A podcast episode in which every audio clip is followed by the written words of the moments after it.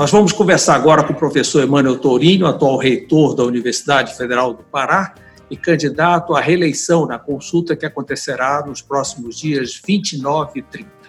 Tourinho é doutor em psicologia. Professor, é um prazer poder conversar com o senhor. Está tudo bem? Ah, tudo ótimo, um grande prazer estar aqui mais, mais uma vez. O que lhe motiva a ser candidato novamente a mais quatro anos à frente da universidade? Mauro, nós temos desenvolvido um trabalho ao longo do, desse último período é, que tem apresentado resultados é, muito positivos para o desenvolvimento da Universidade Federal do Pará, em um ambiente de diálogo também muito produtivo com toda a comunidade, que resultou em um apoio amplo da nossa comunidade universitária para participarmos novamente desse processo. Então, esses resultados, esse diálogo uh, que tem sido uh, bom para o desenvolvimento da Universidade Federal do Pará, são os fatores que nos motivaram a participar novamente do processo agora para um novo mandato. Professor, é, diante da pandemia, a Universidade Federal do Pará cancelou o semestre letivo porque uma grande quantidade de alunos são excluídos digitalmente. No entanto, a consulta, a eleição, será virtual, será digital. Os candidatos terão direito de receber o voto daqueles alunos que não tiveram direito de assistir a aulas virtuais. O senhor concorda? É, primeiro, a universidade não cancelou o semestre ela suspendeu as atividades presenciais e assim que nós tivermos uma sinalização que é seguro retomar, nós vamos retomar as atividades e vamos fazer uma adequação no calendário para que o semestre não seja perdido. Uh, segundo, uh, nós, uh, ao fazermos uma votação online, nós não estamos eh, precisando do mesmo aparato tecnológico que seria necessário para que nós fizéssemos um conjunto amplo de atividades acadêmicas à distância no formato uh, digital. Uh, migrar para o formato digital exigiria, como você disse, dar condições para que todos os alunos uh, possam acompanhar essas atividades, exigiria uma programação acadêmica diferente. Educação à distância pode ter qualidade, mas ela não pode ser improvisada ela requer planejamento diferente, ela requer material instrucional diferente, ela requer uma preparação, inclusive dos docentes, para atuação nessa modalidade de ensino. Então, nós não migramos para a educação à distância porque entendemos que não é possível realizá-la com qualidade deste modo improvisado. Não é que a Universidade Federal do Pará seja contra a educação à distância. Nós temos cursos, vários cursos de educação à distância mas aí esses seguem um planejamento específico, eles seguem, uh, utilizam um material instrucional especialmente preparado para esse ensino, e nós temos os polos que dão suporte para esta educação à distância. E para você ter uma ideia uh, do que é essa exclusão digital que você mencionou, mesmo dentre os nossos discentes da educação à distância, 25% dependem dos polos para ter acesso às atividades de formação. Não têm computadores em casa e não, e não podem acompanhar uh, as atividades simplesmente com os celulares. Então, é, é, possível que a gente adote alguma atividade remota, talvez, a universidade vai discutir isso, mas nós já decidimos que só uh, programaremos novas atividades quando cumprirmos,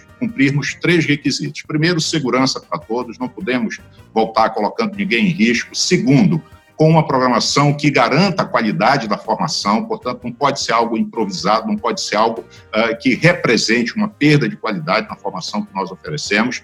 E, terceiro, tem que ser com inclusão, não pode ser excluindo nenhum aluno. O MEC estendeu agora a aula remota até dezembro. O que, é que a universidade vai fazer?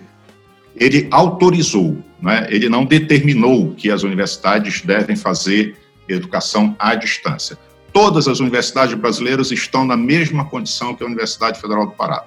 Elas estão estudando alternativas para a retomada né, das atividades de ensino e com, com, propostas que são diversas. Há, há, há, universidades que discutem a possibilidade é, de migrar para a educação à distância, há universidades que discutem é, modelos híbridos, né, e há universidades ah, que consideram essa possibilidade de você fazer o que é possível na forma remota, mas não tentar improvisar com aquilo que não é possível fazer remotamente. E existe ainda a possibilidade de, quando houver segurança, você ter atividades presenciais com outros cuidados e não mais com o mesmo número de alunos em sala de aula. Então, tudo isso está sendo estudado, as experiências brasileiras e experiências estrangeiras estão sendo analisadas por uma comissão do nosso Conselho Superior de Ensino, Pesquisa e Extensão, e nós, em breve, receberemos um documento desta comissão uh, com a sugestão de algumas estratégias, algumas etapas a serem cumpridas para esse processo de retomada. O que nós temos com clareza é: não voltamos sem segurança, não voltamos sem qualidade e não voltamos sem a inclusão. Professor, como será a lista TRIPS, se são apenas dois candidatos? Na eleição passada, houve um acordo entre os candidatos em que a chapa que tivesse ganho a consulta montaria a lista mas me parece que o seu opositor agora não aceitou. Como é que será montada essa lista tríplice? Bom, primeiro, uh, deixa eu esclarecer uma coisa. Não há dois candidatos para a lista tríplice, há dois candidatos para a consulta comunidade. Então, a escolha de dirigentes da universidade ela tem duas etapas. Uma é a consulta para saber que projeto de universidade a comunidade quer, que, quem ela quer que encabece esse projeto Uh, e isto é decidido, então, na consulta que acontecerá de modo online. A segunda etapa é a elaboração da lista tríplice, e isso é uma prerrogativa exclusiva do Conselho Universitário. Outra observação: na eleição passada, não é que os candidatos é, pactuaram antes que não apresentariam na lista tríplice, é que por uma questão ética. Eles perderam a eleição, eles sabiam que a comunidade não os tinha escolhido, ah, como é, é, lideranças para assumir essa posição de gestão na universidade. Então, por uma questão ética, eles não se inscreveram na segunda etapa, que é no consumo. Então, a, a, inscrição no consumo é uma coisa que independe da consulta à comunidade. Então, a encerrada a consulta, haverá um momento em que quem quiser poderá se inscrever no Conselho Universitário para participar da lista TRIPS. O que, é que tem acontecido em todas as universidades que estão realizando escolha de dirigentes ao longo dos últimos dois anos. Elas têm duas opções. Elas formam a lista tríplice na opção A, com três nomes que representam a chapa vencedora, ou opção B, formam a lista tríplice com a chapa vencedora, a chapa perdedora e outras, outros nomes eventualmente. Uh, o que, que acontece como regra? Quando o Conselho Universitário forma a chapa, é, forma a lista tríplice com três representantes, é, da chapa que venceu a consulta, como regra, é nomeado o primeiro colocado. Né? Houve só duas ocasiões em que isso não aconteceu. E quando o Conselho Universitário a, adota a opção B, como regra, o governo tem nomeado alguém que está politicamente alinhado com ele, não necessariamente o, o vencedor da consulta universitária. Então, esta atribuição será do Conselho Universitário. Nós vamos disputar a, a consulta, a comunidade, e caso a comunidade diga que nós uh, devemos liderar a instituição pelos próximos quatro anos, nós vamos apresentar três nomes ao consumo. Conselho Universitário. E como sempre aconteceu na universidade, o Conselho Universitário vai decidir o que fazer e vai decidir se é, quer uma lista do tipo A ou uma lista do tipo B. O que é estranho é alguém achar que pode conduzir a universidade sem ter a liderança e o respeito da comunidade universitária.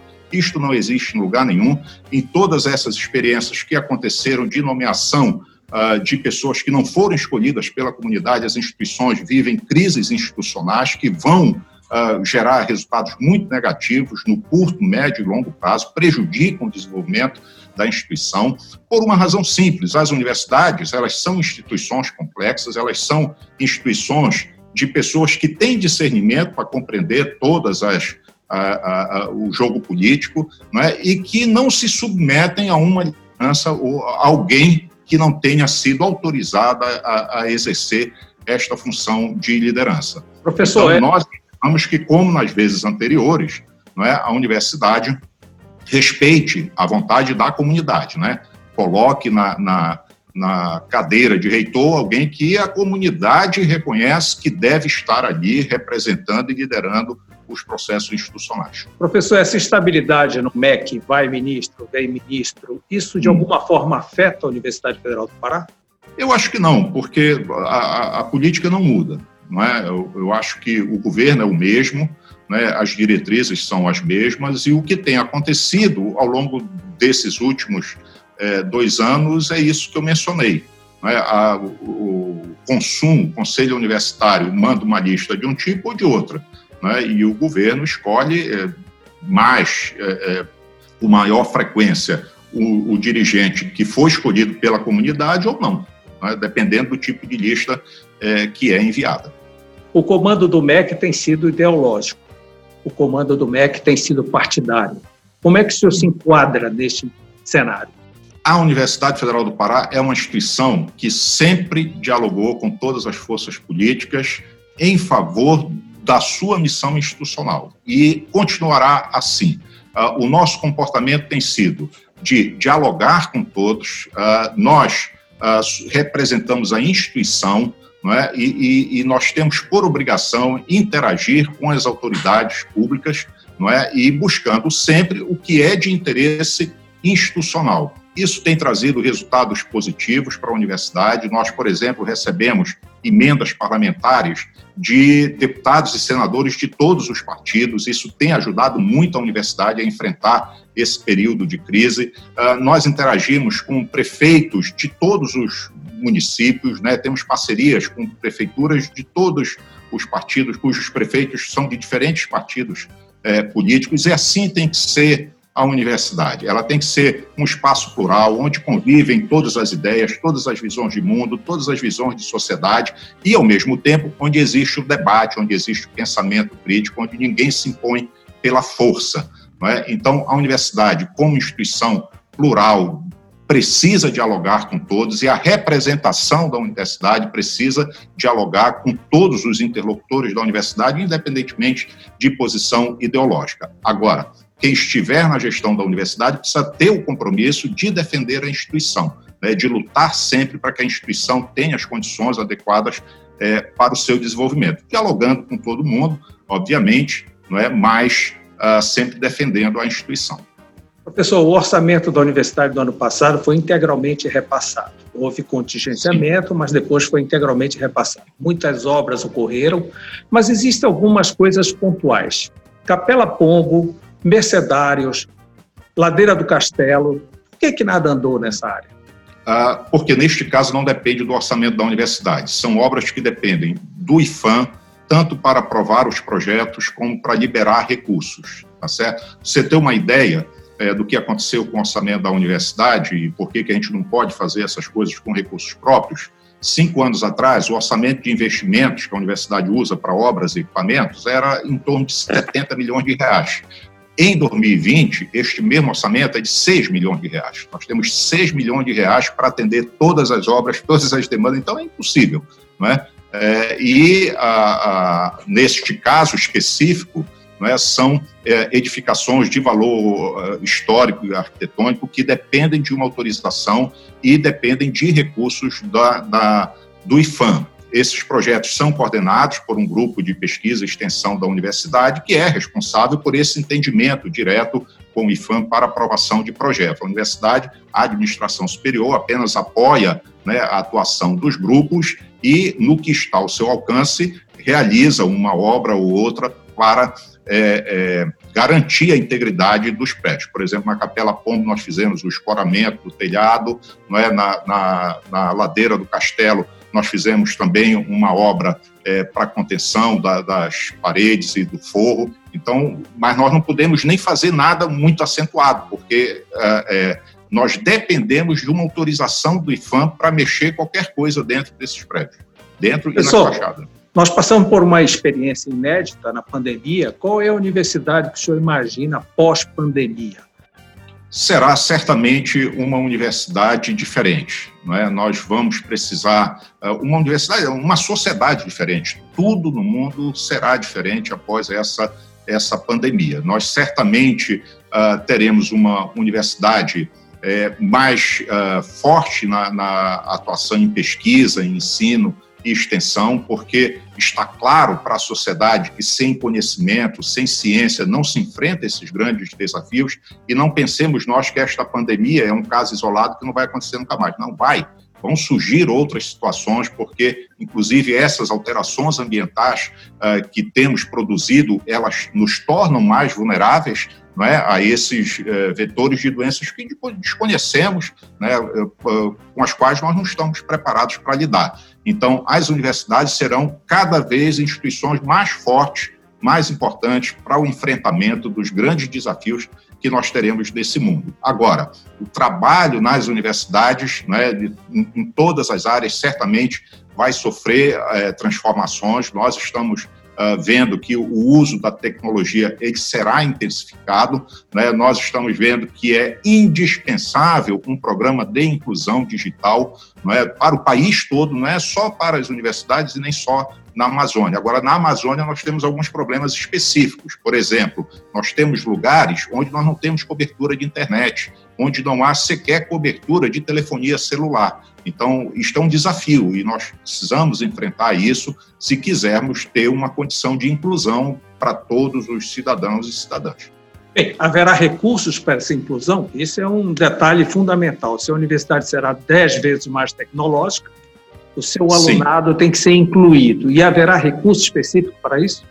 É, esta é uma boa pergunta, não é? Porque com estes orçamentos que temos, não é possível fazer isso. É óbvio que a universidade sempre trabalha é, para buscar recursos adicionais. Muitas coisas do que fizemos vieram de recursos adicionais, inclusive de emendas parlamentares. Por exemplo, nós realizamos um programa é, de, de, grande alcance desses três recursos anos. Recursos internacionais pararam, né, professor?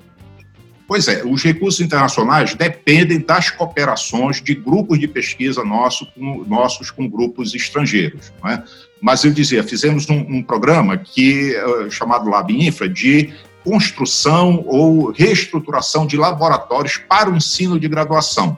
Uh, realizamos com isso, nós recuperamos ou instalamos 332 laboratórios abrangendo todos os cursos, todos os campos, e isso está nos custando para nós, em quatro anos, mais de 19 milhões de reais. Como nós conseguimos fazer isso? Com este esforço de captação também de recursos adicionais e com o aprimoramento da nossa capacidade de gestão para permitir que uma parcela maior do orçamento da universidade possa ser destinada às atividades finalísticas. Este esforço terá que continuar. Agora, é preciso haver um grande programa federal de inclusão digital. E nós precisamos de todas as lideranças políticas da Amazônia uh, atuando em favor de um programa específico para a Amazônia, porque a nossa realidade é muito mais dramática, seja em termos de condições existentes na nossa região, seja em condição de capacidade uh, uh, da, do nosso alunado de ingressar neste mundo.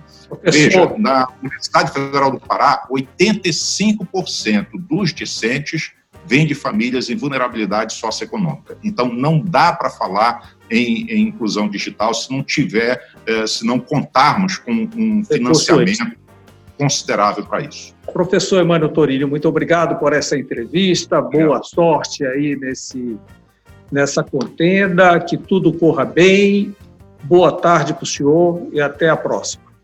Boa tarde, muito obrigado por mais essa oportunidade de falar da nossa universidade e eu convoco a nossa comunidade a comparecer à votação que acontece nos dias 29 e 30 de junho por meio do nosso sistema de SIG eleição. Muito importante a participação de todos para que tenhamos uma universidade cada vez mais forte e afirmando a sua autonomia na escolha de dirigentes. Muito obrigado. obrigado. Até logo. Até logo.